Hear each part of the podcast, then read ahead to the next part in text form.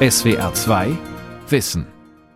Mit dem Thema Unverständlich und überkomplex, so kommunizieren Verwaltung, Unternehmen und Politik. Am Mikrofon Ralf Kaspari. Das sogenannte Behördendeutsch treibt oft skurrile Blüten. Die Texte etwa aus der Straßenverkehrsordnung oder aus dem Katalog der Maßnahmen zur Eindämmung der Corona-Pandemie bestehen oft aus verschachtelten Bandwurmsätzen, die für die meisten Adressaten unverständlich und viel zu kompliziert sind. Und das ist besonders dann problematisch, wenn wie im Fall der Pandemie die Corona-Verordnungen nicht mehr zu durchschauen sind. Dabei geht es auch anders. Wie? Das erforscht der Kommunikationswissenschaftler Frank Brett Brettschneider zusammen mit seinem Team an der Universität Hohenheim. Sie nehmen unverständliche Texte aus allen möglichen Bereichen kritisch unter die Lupe und machen Verbesserungsvorschläge. Darüber hat meine Kollegin Christine Langer aus unserer Wissenschaftsredaktion mit Frank Brettschneider gesprochen. Hallo, Herr Brettschneider, schön, dass Sie da sind. Hallo, freue mich sehr. Sie analysieren Kommunikation. Ich habe jetzt mal ein Beispiel dabei, weil wir sind in Deutschland ja ähm, so ein bisschen Weltmeister darin, manchmal sehr kompliziert zu sprechen und äh, bekannt für unser Behördendeutsch. Ich habe ein Beispiel dabei. Wer aus einem Grundstück, aus einer Fußgängerzone, aus einem verkehrsberuhigten Bereich auf die Straße oder von anderen Straßenteilen oder über einen abgesenkten Bordstein hinweg auf die Fahrbahn einfahren oder vom Fahrbahnrand anfahren will, hat sich dabei so zu verhalten, dass eine Gefährdung anderer Verkehrsteilnehmer ausgeschlossen ist. Erforderlichenfalls muss man sich einweisen lassen. Hat jetzt nichts mit der Klinik zu tun, von wegen Einweisen. Ahnen Sie, woraus es kommt, der Text? Straßenverkehrsordnung genau, vermutlich. Richtig. Ja. Was sagen Sie jetzt als Kommunikationswissenschaftler zu so einer Art Text? Da muss man noch nicht mal Wissenschaftler sein, um zu sagen, der ist nun wirklich unverständlich und wird bestimmt nicht dazu führen, dass Leute ihm leicht folgen können. Und das ist ja der Sinn von Regeln, dass sie eben sagen, was man tun soll und dann sollten Menschen auch schnell und eindeutig verstehen, was sie eben tun sollen. Und wenn das nicht erreicht wird, dann ist die Formulierung am Sinn vorbei. Was müsste man jetzt da anders machen? Ich meine, Gesetzestexte und Vorgaben ist da immer schwierig sicherlich. Trotzdem könnte man es wahrscheinlich besser machen. Ist gar nicht so schwierig. Man könnte es tatsächlich besser machen. Was ist der Ziel einer Regel? Und dann eine Aufzählung. Hier waren ja ganz viele Aufzählungen drin. Die kann man dann auch in Form von wie Spiegelstrichen tatsächlich nacheinander und nicht in den Satz reingepackt ähm, formulieren. Und ja, aus wissenschaftlicher Perspektive, die gibt es dann natürlich doch auch noch. Das untersuchen wir, diese Verständlichkeit von Texten und auch von Reden. Da geht es um die Länge von Sätzen, es geht um die Begriffe, die verwendet werden, sind das Alltagsbegriffe und noch einiges mehr. Also der Satz war nicht gut. Okay, ich habe noch ein Beispiel. Mhm. Diesmal ist es Politikerdeutsch.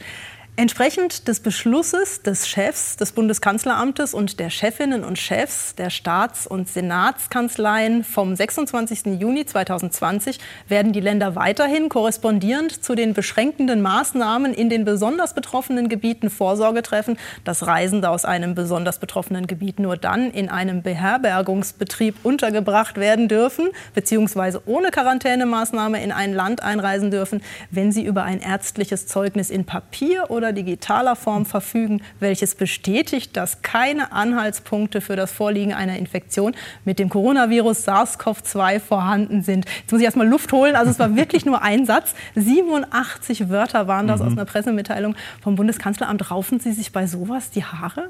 Ja, in der Tat ähm, tue ich, weil das nicht nötig ist. Und auch da geht um Corona, geht um Regeln, die Menschen befolgen sollen zum Schutz von uns allen.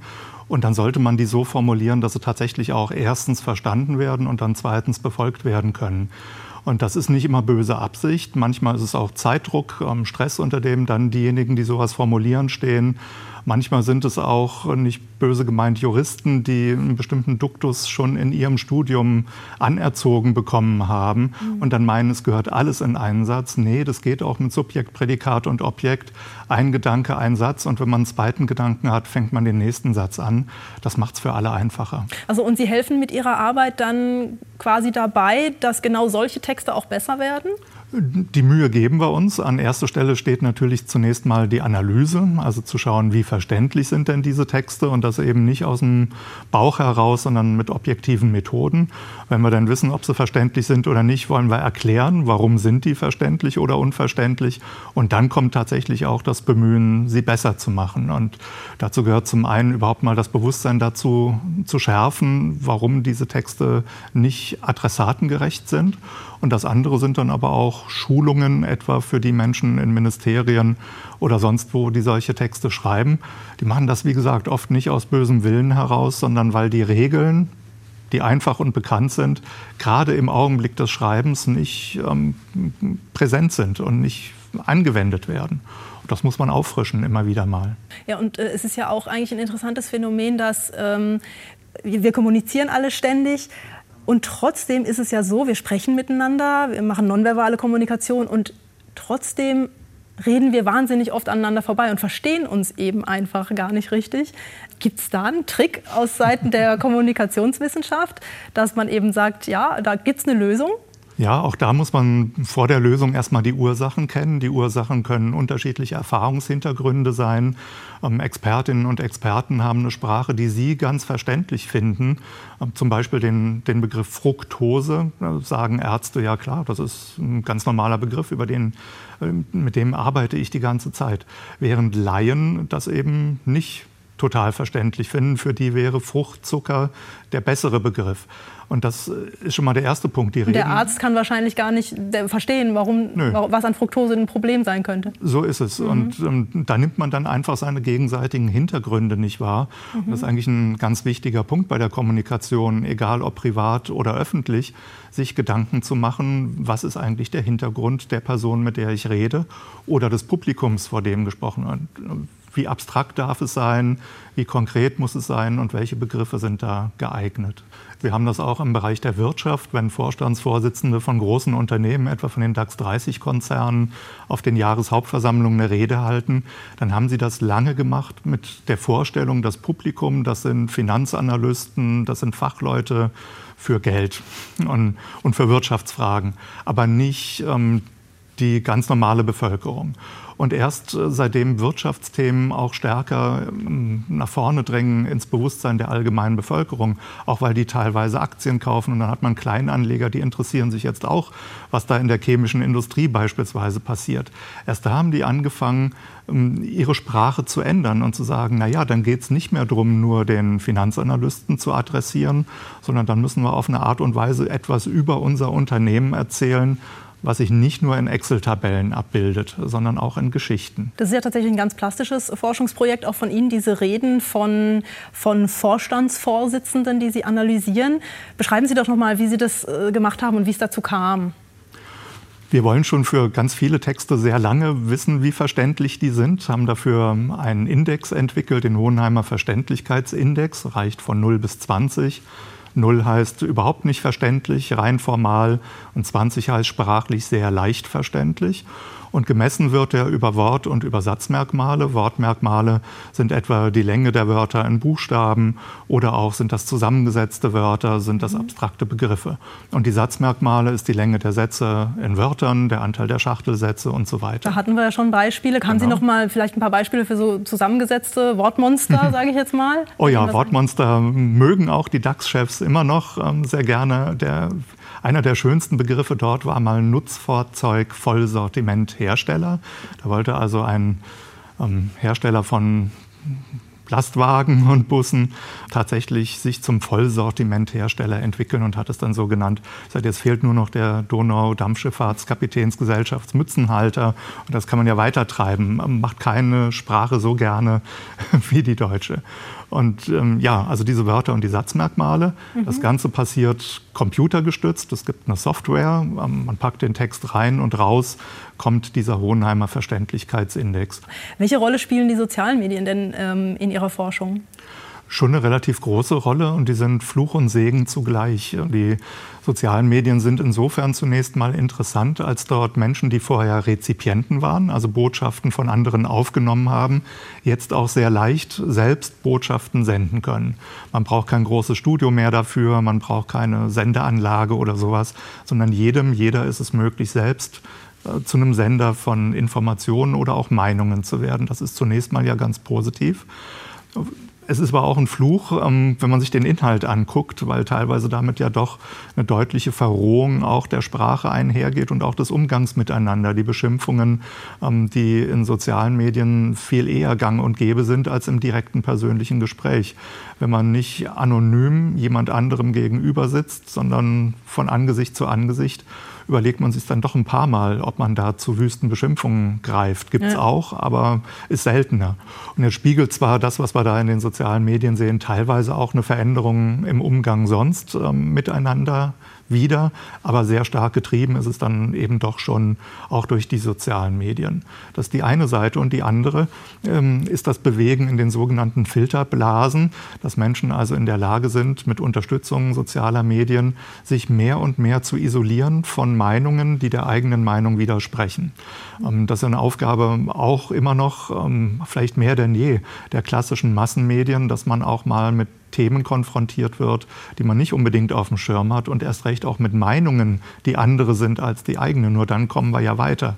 Ähm, und die sozialen Medien, die tragen nun dazu bei, dass man sehr häufig äh, immer wieder das Gleiche wahrnimmt. Äh, die Dinge, die die eigene Haltung bestätigen.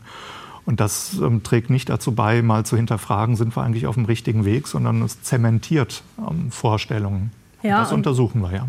Sind Sie denn dann auch der Meinung, dass das, was in den sozialen Medien dann da entsteht, wenn wir jetzt gerade sagen Rechtspopulisten, dass das erst diese Plattform ist, die dann dem Thema ermöglicht, überhaupt wieder in eine breitere Kommunikation zu kommen und sich dann stärker zu verbreiten? Also dass wir in der Kommunikation und in den Themen sogar so ein bisschen getrieben sind von dem, was in den sozialen Medien entsteht?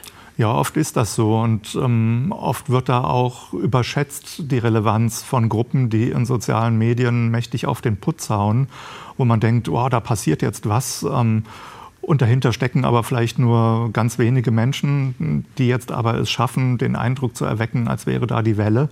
Und dann springen auch andere politische Akteure, gesellschaftliche Akteure und auch Journalistinnen und Journalisten darauf an und reden dann darüber. Und dann wird eine Bewegung größer, als er vielleicht ohne das gewesen wäre. Ja, aber ganz künstlich ist das nicht, was da in den sozialen Netzwerken entsteht. Da muss ja Nährboden dafür da sein.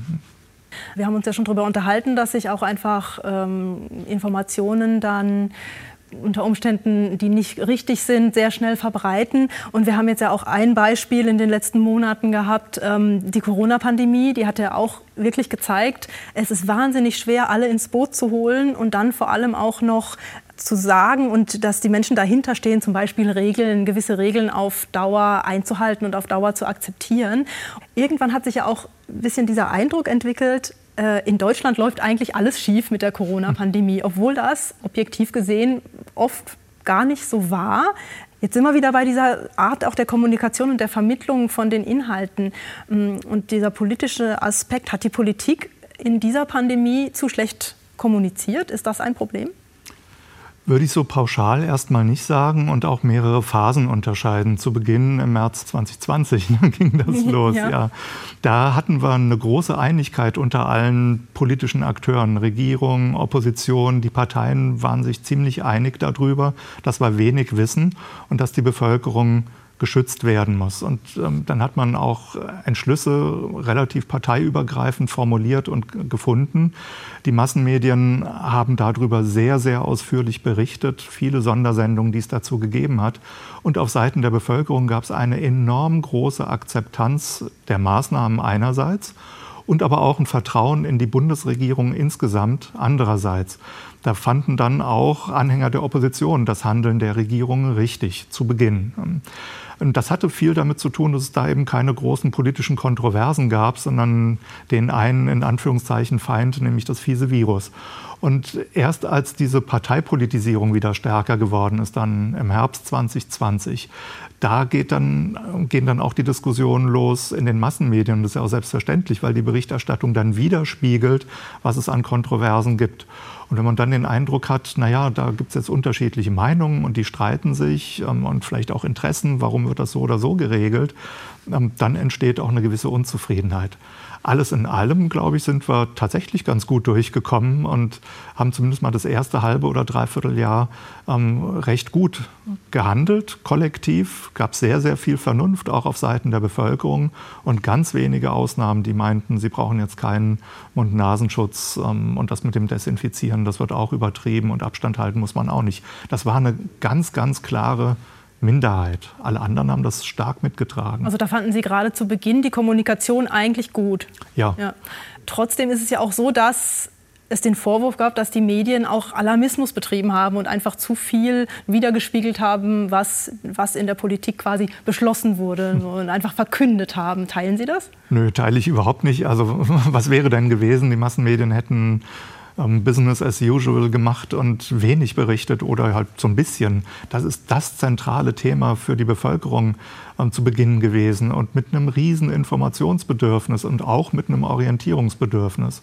Und da wurde ja zunächst mal berichtet, was wissen wir und noch viel wichtiger, was wissen wir alles nicht. Ähm, sehr, sehr wichtig auch da die Wissenschaftsvermittlung etwa von den Virologen in die gesamte Bevölkerung rein.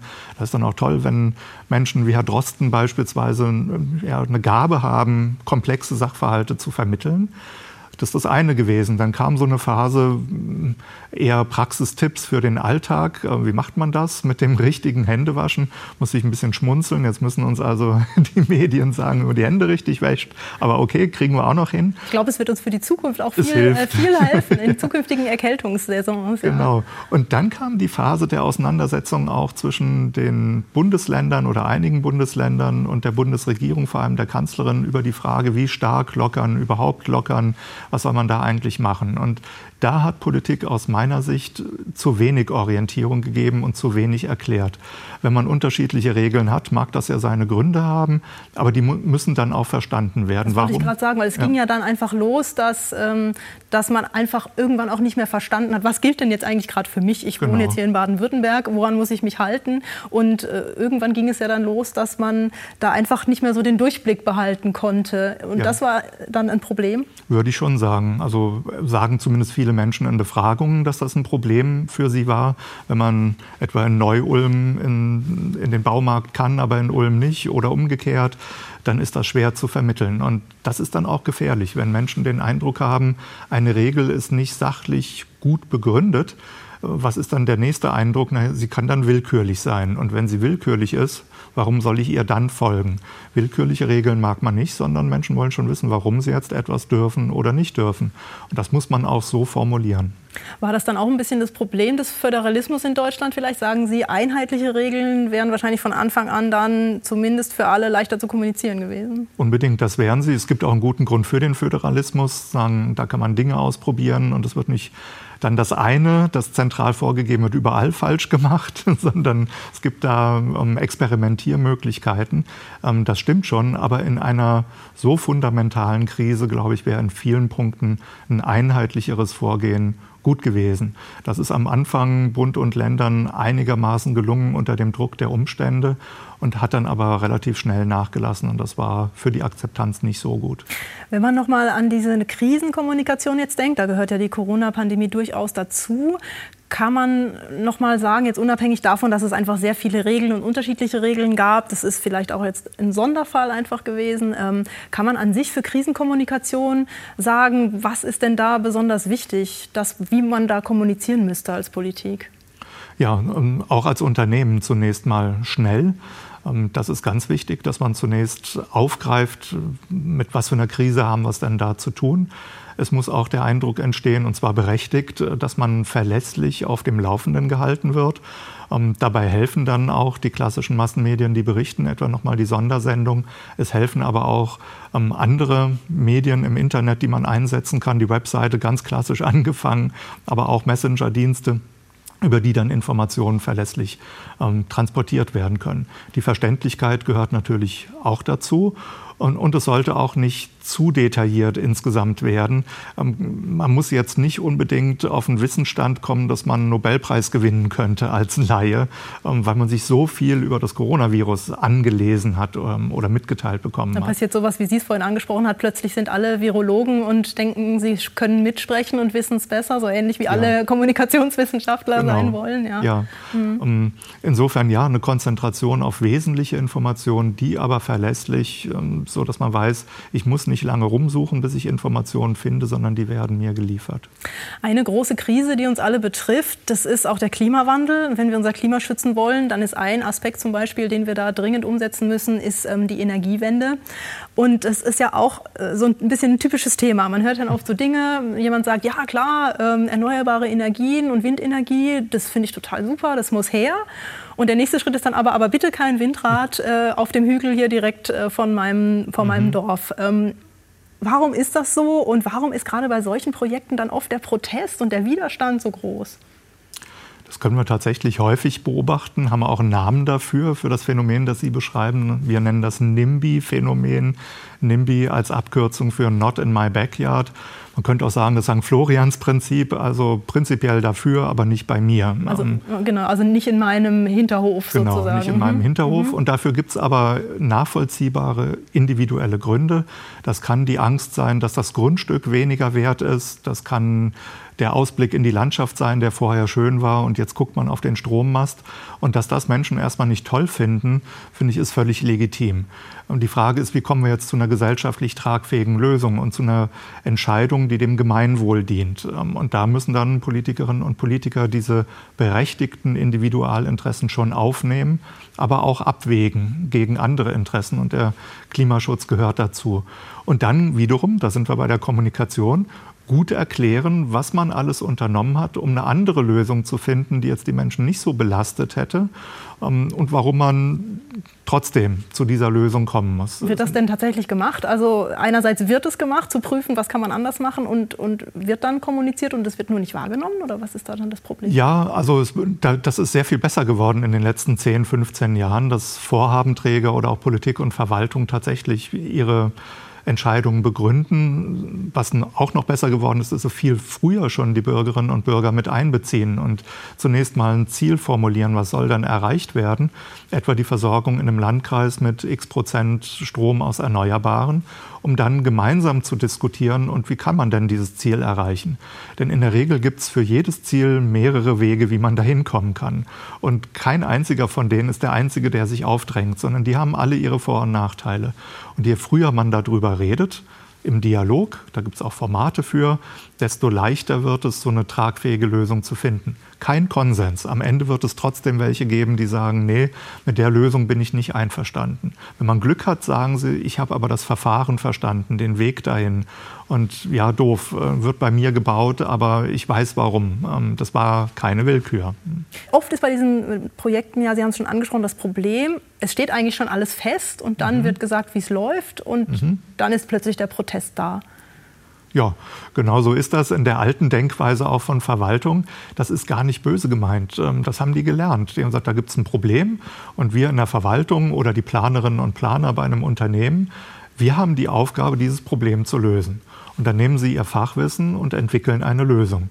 Und für die wird dann eine Baugenehmigung beantragt oder eine andere Genehmigung, etwa in einem Planfeststellungsverfahren.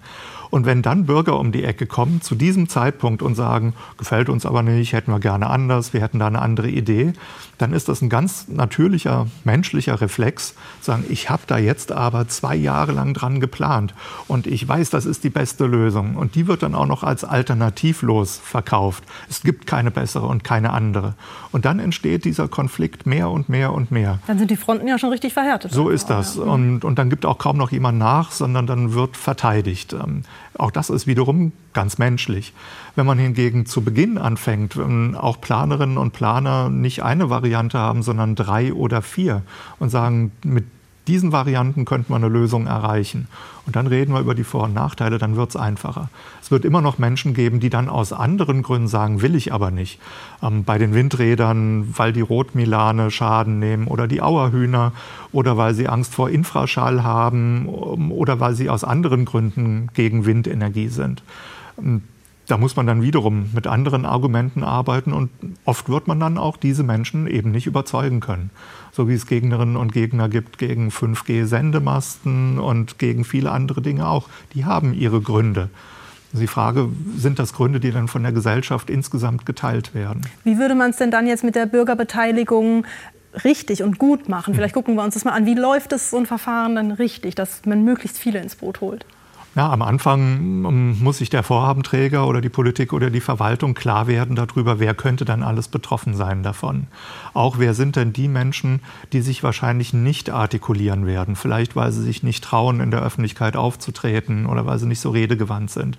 Und diese Gruppe muss man zunächst mal identifizieren und sich dann überlegen, was ist denn der Weg zu ihnen hin? Ähm, mit welchen Kommunikationsinstrumenten erreiche ich diese Personen. Dann würde es darum gehen. Zum Beispiel mit welchen? Zum Beispiel die aufsuchende Beteiligung, also nicht zu sagen, da gibt es jetzt eine Bürgerversammlung im Gemeindesaal und wer sich interessiert, soll hinkommen. Dann kommen die in Anführungszeichen üblichen Verdächtigen, meistens die pensionierten Männer ähm, mit hoher formaler Bildung, die sind da oft zu sehen. Ist auch gut, dass die kommen, aber viele andere kommen nicht. Die Jüngeren, die Bildungsferneren, auch Menschen mit Migrationshintergrund, alleinstehende Frauen ähm, und so weiter, die sind bei diesen Versammlungen kaum zu finden. Aufsuchend heißt, man geht dahin, wo die sind. Mhm. Oder man arbeitet mit den sogenannten Zufallsbürgerinnen und Bürgern, doofer Begriff. Mhm. Ähm, was macht man da? Man wählt aus dem Einwohnermelderegister zufällig Menschen aus, 30, 40, 50 und lädt sie ein, ihren, nennen wir es mal, gesunden Menschenverstand in den Diskussionen einzubringen, dort auch Fragen zu stellen, die dann von Expertinnen und Experten beantwortet werden sollen. Diese Menschen entscheiden am Ende nicht, aber sie geben sowas wie ein Stimmungsbild her und dienen somit als Beraterinnen, als Berater dann für Politik und Verwaltung. Und wird das gemacht? Ja, das wird gemacht ähm, auf kommunaler Ebene schon ein bisschen häufiger inzwischen. Beim Neubau von Schwimmbädern beispielsweise in Metzingen gab es einen solchen Prozess, sehr, sehr erfolgreich. Es wird auf der Landesebene gemacht. In Baden-Württemberg ähm, gibt es so einen Bürgerinnenrat zum Thema Corona, ähm, der einmal im Monat ähm, sich virtuell trifft und über Regeln diskutiert und auch über Anliegen der Bevölkerung. Es gab das auch im Landtag ähm, zur Altersversorgung der Landtagsabgeordneten. Und es gibt auf der Bundesebene solche Bürgerinnenräte. Zukunft der Demokratie war der erste. Ähm, dann ging es um Deutschlands Rolle in der Welt und jüngst um die Energiewende und den Klimaschutz. Ähm, dann Empfehlungen, die übergeben werden an den Bundestag, weil der ist dann das Gremium, in dem diskutiert und entschieden werden muss. Sie analysieren so viel. Ich will trotzdem noch mal fragen, können Sie eigentlich wirklich noch entspannt Medien äh, konsumieren, Fernsehen, äh, Radio hören oder analysieren Sie immer alles? Mm, also es gibt schon gerade beim Angucken von Nachrichten oder noch, noch eher Diskussionssendungen, ähm, auch im Fernsehen, Situationen, wo ich denke, oh nee, das ist jetzt eine Begriffswahl, die ist gefährlich. Ähm, ein Beispiel Flüchtlingstsunami, wenn jemand so einen Begriff verwendet, äh, wir stehen vor einem Flüchtlingstsunami 2016, 2017. Was hat die Person damit beabsichtigt? Das hört man jetzt erstmal so, diesen Begriff, aber Tsunami löst etwas aus in unserem Kopf. Wir haben da ein Bild. Ähm, dieses Bild heißt Naturkatastrophe, todbringend, unabwendbar, kommt über uns ähm, und wir können uns nicht zur Wehr setzen. Und wenn man das, diesen Begriff wählt in Verbindung mit Flüchtlingen, dann entsteht der Eindruck, da kommen Menschen, die überrollen uns und die sind für uns todbringend.